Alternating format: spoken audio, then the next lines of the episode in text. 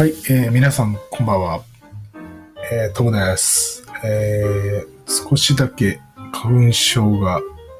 和らいできました。ただ喉が痛くて、ちょっと今日も聞き取りづらいところがあるかと思いますが、えー、そこはご容赦いただければと思います。もう本当に昨日も咳込みながらしてたんですけど、今日少しいいですね。うん。なんだろう、アレルギーの出方がやっぱり少し弱まってきたのかな？って気がします。うん。まあちょっと今年ひどいんですよね。なんでマスクしてんのにこんなにひどいのかなっていう感じなんですけど、例年みたいに山みたいなところに近づいてるわけでもないし、うん、なんか環境の変化っていうか、まあ引っ越しして去年の今頃、まあ初めて4月、あ、2度目の4月迎えるんですけども、去年こんなにひどくなかったんで、引っ越しが原因じゃないなって気はします。うん。まあ、ちょっと土日で少し復調してくればいいなと思ってます。はい。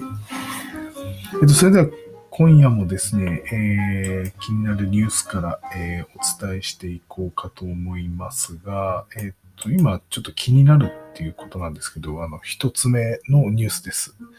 ちょっとあの、えー、3月の上旬に、えー、何度も何度も話したんですけれども、えー、今回のマイクロソフトエクスチェンジサーバー、まあ、こちらの方のニュースで、えアメリカ政府が、えエクスチェンジ脆弱性対策で、え追加の指令を出したと、えスキャンや対策強化などを要請しているというものです。えー、マイクロソフトエクスチェンジサーバーに複数の深刻な脆弱性が明らかとなった問題で、え、アメリカ政府は、えー、連邦政府機関に対し、え、追加指令を発行したということです、え。ツールを用いた侵害状況の確認やさらなるセキュリティの強化を求めているということです。え、そもそもちょっとおさらいですが、問題とされる脆弱性は現地時間3月2日に定例外のセキュリティ更新プログラムがリリースされ、修正されたマイクロエクスチェンジサーバーの脆弱性というものでした。一部脆弱性は少なくとも1月頃より悪用されており、2月後半以降は複数のグループによって攻撃が展開されていたというものです。で、アメリカのあの CISA の方では、えー、サイバーセキュリティ、えーインフラストラクチャーセキュリティ庁ですね、示唆ではですね、現地時間3月3日に緊急指令を発行。連邦機関に対して、え、対象となるサーバーを調査し、アップデートや、え、必要に応じてネットワークによる、え、隔離なども対策を命じています。この審査ではですね、え、この指令において一定の成果は得られたということを言っておりますが、引き続き対策が必要となる、え連邦政府機関のサーバーを特定していることから3月31日付で追加指令を発行したというものです。えー、今回の、えー、追加指令はですね、2021年1月以降に直接、えー、あるいは間接的にインターネットへ接続していたオンプレミスのエクスチェンジサーバーを対象してとしており、マイクロソフトがリリースした侵害チェック用のスクリプトやスキャンプログラムの実施によるフォレンジック調査、えー、セキュリティ強化の要件をなどを指示していると、えー、従来の指令と合わせて実施し、対象機関にレポートの提出などを求めています。具体的なところですが、エクスチェンサーバー及び IIS のログを分析して攻撃活動を検出できるマイクロソフトが提供するスクリプト。えテストポリシーログ、えー、テストポリシー、ん？あ、すみません。間違えました。テストプロキシ、えー、ラゴンっていうんですかね。ロゴン PS1 というものを実行して、え攻撃者の活動について調査し、結果を提出することを求めています。合わせて最新バージョンのマイクロセフあマイクロソフトセーフティースキャナー。これはあの MSERT と訳されるものですが、えダウンロードしてフルスキャンモードでで実行し、結果を報告するよう求めています。えいずれも提出期間が4月5日ですが、侵害の痕跡を発見した場合は即時方法を求めている、求めるというものです。えー、さらに、さっき言ったの、マイクロソフトセーフティースキャナーに関しては、今後4週間、毎週最新版をダウンロードして実行し、えー、侵害の兆候を示した際は報告することとしました。また、サーバーのセキュリティ対策も、えー、示しており、6月28日までに要件を満たす必要があります。えー、サポート期間中の、えー、バージョンを使用し、アップデートが、えリリースされた場合は、え48時間以内で適用すると、マルウェア対策、厳格なファイア、えー、ウォール、あ、えっ、と、厳格なファイアウォールの運用なども含まれると。えー、これら、えー、アカウントとグループを把握、えー、ロールや、えー、権限を確認して最、えー、必要最小限に設定し、エクスチェンジを管理するアカウントが、えー、ドメイン、アドミングループのメンバーでないことを確認するなど、適切なアカウント管理について指示をしております。え、さらに、え、OS やネットワークなどエクスチェンジサーバーに関連するすべてのログにについて取得し、最低180日間は独立して管理し、SOC ソックによる積極的な監視を行うことなども要請していると。え、追加指令の対象は、え、連邦民事行政機関のみとなりますが、これらでも深く注意を呼びかけていまして、州連邦や地方自治体、え、重要インフラ事業者、民間企業に対しても、今回示した緊急指令に、え、記載した追加ガイダンスを参照し、自粛するよう、実施するよう求めているというものです。はい、えっ、ー、と、詳しくはですね、えアメリカのサイバーセキュリティインフラストラクチャーセキュリティ庁、えー、アメリカ国土安全保障省、えー、それとシーサー、こういったところのホームページを見ていただくと、えー、今現在こちらで届いているニュースが見られると思います。はい。えー、続きまして、えー、これは愛知県美浜町で起こった事件で、大学生応援飲食券のアンケートメールでご送信があったと。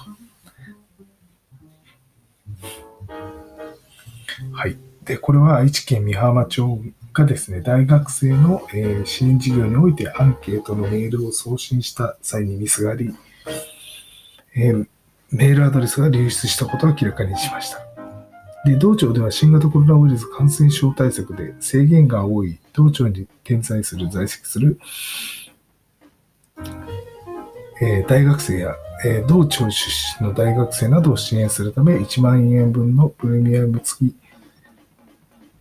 えー、飲食券を配布する取り組みを2020年9月から、えー、11月までに、えー、始めた。かけて実施したと。でその後、メールによるケートを実施した際、メールアドレスが流出する事故が発生したということです。はい、で、えー、2021年3月31日14時半過ぎ、えー、同飲食券の利用者に対してアンケートを案内するメールを送信したが、えー、送信先のメールアドレス330件に宛先を入力、えー、受信者間にメールアドレスが流出したというものです。えー、メールを受信した同飲食券利用者の保護者から連絡があり、問題が発覚。えー、同庁では、えー、同日夜対象となる関係者に対しメールで謝罪し、えー、ご送信したメールの削除依頼をしているということです。はい。えー、それでは次のニュースですが、えっと、これは福岡県の話ですね。福岡です。えー、水温や塩分濃度などを、えー、海上観測データを配信するため、するシステムのメールサーバーが不正アクセスを受けたことを明らかにしたと。はい。で意図しない迷惑メールが大量に発信されたというものです。で、えー、このシステムは海苔海苔の養殖事業者などを支援するため、同県が外部に委託して、えー、開発したものです。えー、ですね。なるほどね。で同システムは海苔の養殖事業者などを支援するため、道県が外部に委託して開発したもの、会場ナビ、福岡のドメインを含むメールアドレスを発信元として、意図しない迷惑メールが送信されたと。えー、観測情報のメールが蔓延す、えー、延命する状態が発生し、3月29日に被害に気づいたというものです。えまだ詳細については調査中ということなんですが、3月27日に約4万件、翌日以降は1日200万件の意図のないメールが送信されたと。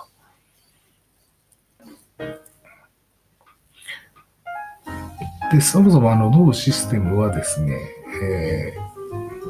ー、2021年10月以降の本本格移行を本格利用に向けて3月中に導入され運用が開発した開始したばかりだということもありますが、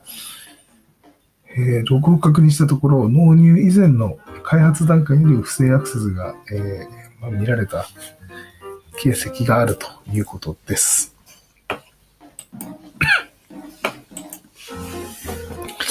はい、えー、続いて、えー、神奈川県川崎市の事件です。えー、小学校において、えー、児童個人票などを紛失、判明から約8ヶ月後に報告したというものです。はい。えー、神奈川県川崎市では、小学校において児童の個人情報が綴られたファイル、えー、一冊が所在不明になっていることを明らかにしました。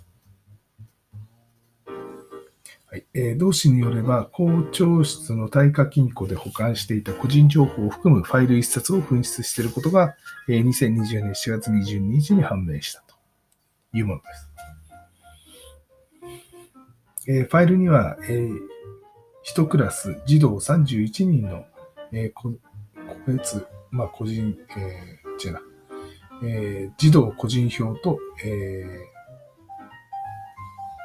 個人情報使用許諾書が綴られていたとですね。え、氏名、性別、生年月日、保護者名、住所、緊急連絡先、同、えー、同居家族名、欠席した時にで連絡できる近所の児童、えー、児童書のあ、児童の氏名、えー、通学記録などが記載されている。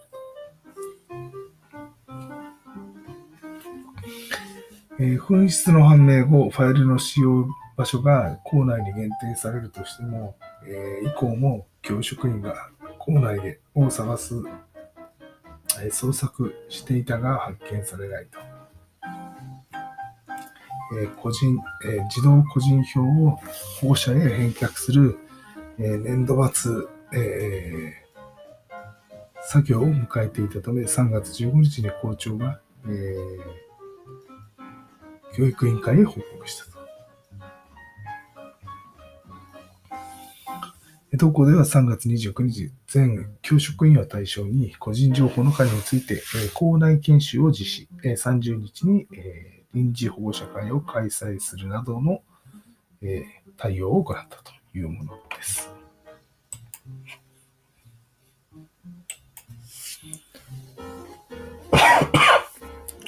はい、すいません。はい、えー、メール送信ミスで関係者のメメールアドが流出したという事件です。これはインピットってやつですね。えー、工業所所有情報研修官はメールで誤送信が発生したことを明らかにしていただきました。えー、人材育成教材を利用する、えー、関係者のメールアドレスが流出したことを、えー、分かり分かる形にしたいなと思って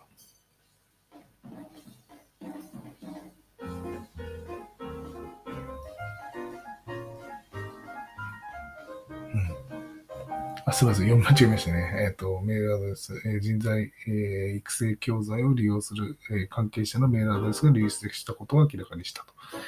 え同法人によれば3月22日に同法人が提供するグローバル知財マネジメント人材育成教材の、え利用者向けアンケートについて、え確認を依頼するメールを送信したところ、送信ミスが発生したと。え送信も先を誤って、えー宛先に設定したため、メールアドレス157件が受信者間に表示される状態となったと。えー同館では、えー対象となる、えー関係者に謝罪、えーご送信したメールの削除を依頼しているというものです。はい。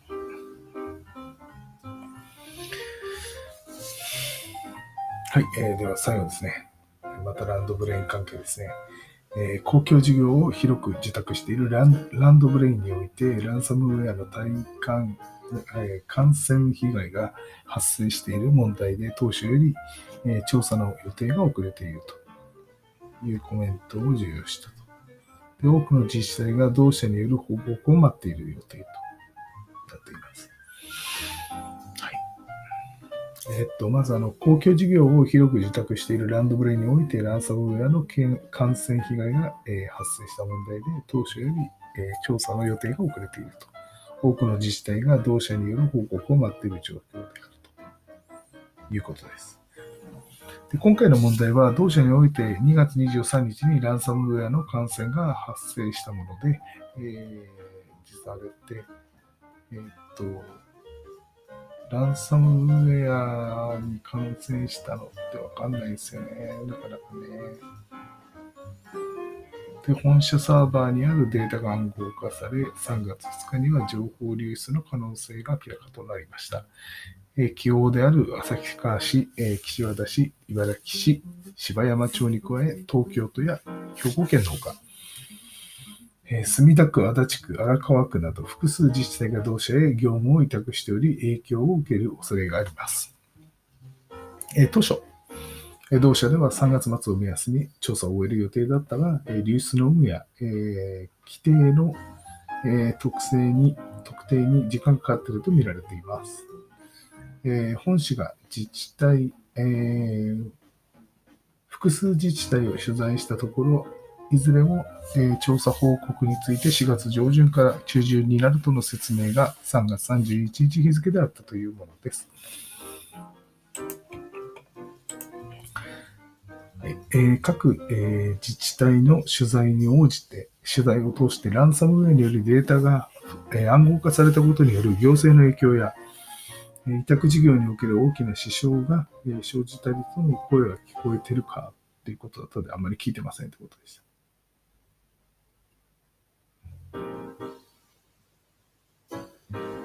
ねえ個人情報の流出に関しては調査中の状況が続いており、住民への対対応が定まらないが、定まらない状況が続いていると。確定ではないが流出の可能性があるとあるとして、え対象となる住民に対して注意喚起を実施した、えー自治体までは結果が出るまでは、ウェブサイトにおける、え公表にとどめ、今後対応を、え検討するなど、え調査段階における自治体の対応にも差異が見られます。え委託事業の内容によって取り扱う個人情報の、え件数や、件数はですね、え数十件から数千件と幅があり、個人情報の内容も、え登記情報といった公開情報から、え取引やアンケートなど幅広いことも影響しているようですということです。はい。えっ、とラン、ランドブレインは、たくさんいろんな問題が出てますね。うん。えーまあ、ちょっと読み上げていくと、まず最初、ランドブレインが、えーっと、これは3月5日に公表しました。その後、旭川市、岸和田市、芝山町、茨城市という形で、えーまあ、これまでご協力をしていただいてたっていうことですね。で今後は生徒の力だけ、もしくは何かサポートする形で、うん、ていきたいなと思いまですね。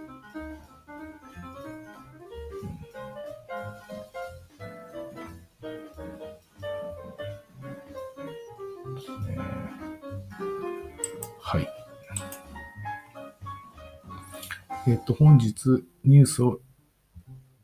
6件お送りしました。えー、週末、えー、何か大きな問題が起こらなければいいなと思うんですが、ちょっと最近、あの、やっぱりあの、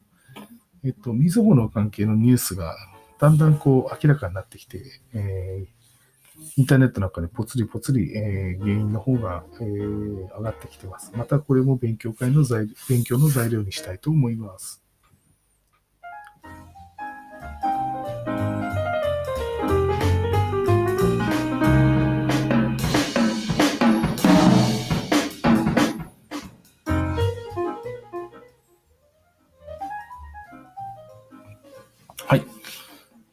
えっと、最後ちょっとだけ雑談したいと思います。えっと、ちょっと間空いちゃったんですけれども、えっと、JP サートのですね、えー、今年の目玉というか、あのー、まあ、公表資料で、えー、制御システムセキュリティ、えー、アセスメント報告書というものを、えー、JP サートコーディネーションセンターが出してます。うんで、この中の各組織の情報っていうのを少しえこれまでご説明したところです。ありますと。はい。でこれまで制御システムの制御管理が、棚卸し管理がなされていたが、セキュリティ対策に必要な情報が欠けていた。えー、自組織のインシデントで過去に権限、顕在化した脅威のみについてリスク分析に周知していたと。えー、それと事業法による制御の有無によって制御システムの変更管理に、えー、差が生じていたとかですね。そういったところを、えー、っと、紹介してきました。で、その先にですね、もう一つ、二つあってですね、えっと、まあ、これもよくあるんですけど、IT 部門と OT 部門との連携は、えー、進んでいたが、制御システムのセキュリティに関する責任の所在が定められていなかったという指摘があります。で、そもそもあの OT IT 部門と OT 部門、連携の度合いっていうのは組織ごとに異なります。で、ほとんどの組織において IT 部門と OT 部門が連携できる状況にはなっていると。具体的にはオフィスネットワークにつながっている製造現場の一部機器、具体的なネットワーク機器などをですね、IT 部門が管理している関係で OT 部門が保有する機器の利用に関して、OT 部門が IT 部門に相談できる状況にある組織や生産データの活用に向けて社内システムと生産システムの連携の検討を行うために協力しているえー、組織がありました。また工場も含めて組織全体として統制を取れるために、えー、現場の実態に沿った工場セキュリティガイドラインを連,、えー、連携して策定している組織などもありました。このように IT 部門と OT 部門の連携が進んでいるものの、複数組織において制御システムのセキュリティを受け持つ責任者を配置していない、また明確にしていないケースがほとんどだったということです。え、それと制御システムセキュリティに関する責任者が明確になっていない場合、対策に不備が生じたり、インシデント対応遅れにつながったりする恐れもありますという話でした。はい。で、えっ、ー、と、来週はですね、各組織の対策状況の中で2つ目のポイントとなるネットワーク対策と監視についてお話をしたいと思います。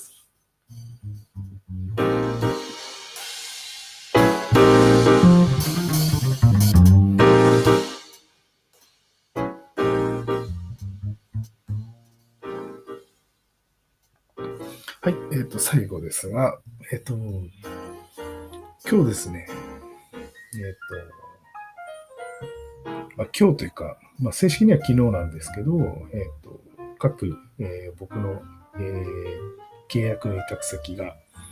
まあ、契約も終わったんで、え作業の方をスタートすると。いうことで連絡を受けました。で、僕はあの契約部署ではなくて、あくまでも、えー開発部署なので、まあ、契約の手続きってどのくらい大変なの？ってよくわからんな、みたいなところではあるんですけれども、えー、大体知ってます。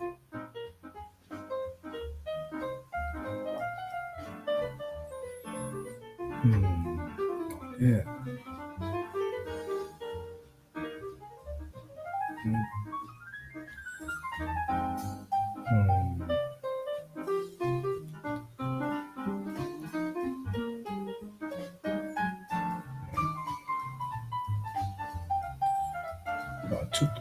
話も、かな。うんなんか皆さんの聞きたい話を喋りたいんですが、あんまりメッセージが来ないんで、ちょっとなかなか話すネタも尽きてくるんですけれども。えーっと、まあいいや、まあ話戻しますが、えーっと、その契約の中で一つちょっと面白いものがあって、えっと、これ何かっていうと、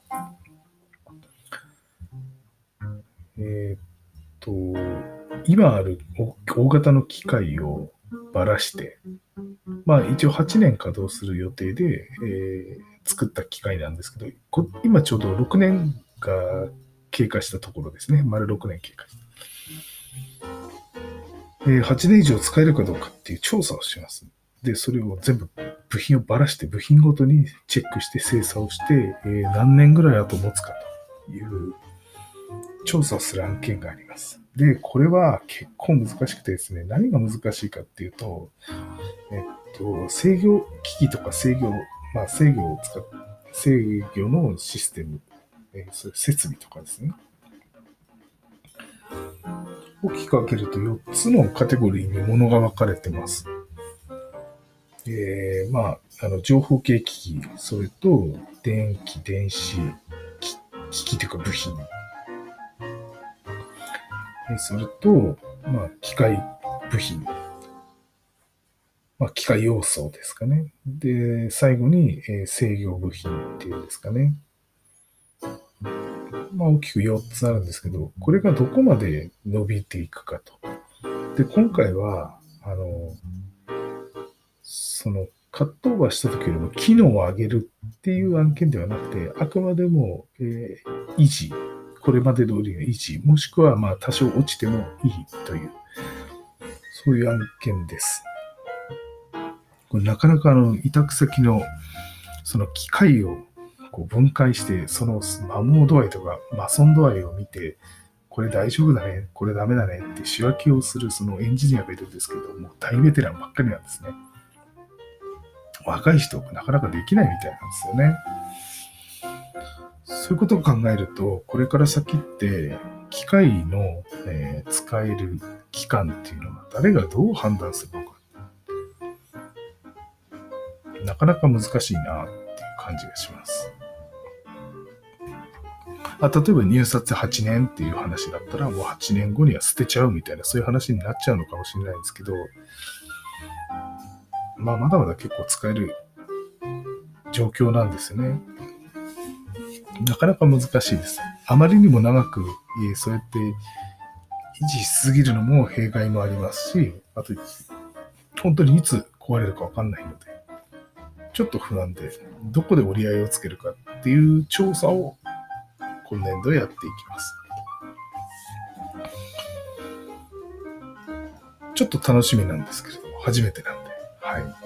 まあそういうこともやってたりします。まあ、なんか、来年、来年度じゃなくて今年度はいっぱい仕事があるんで、まあ、こと足りなく、足りなくなることはないかなという感じです。はい。それでは、えっ、と、長くなったのでこれにて終わりにします。今週もお疲れ様でした。さよなら。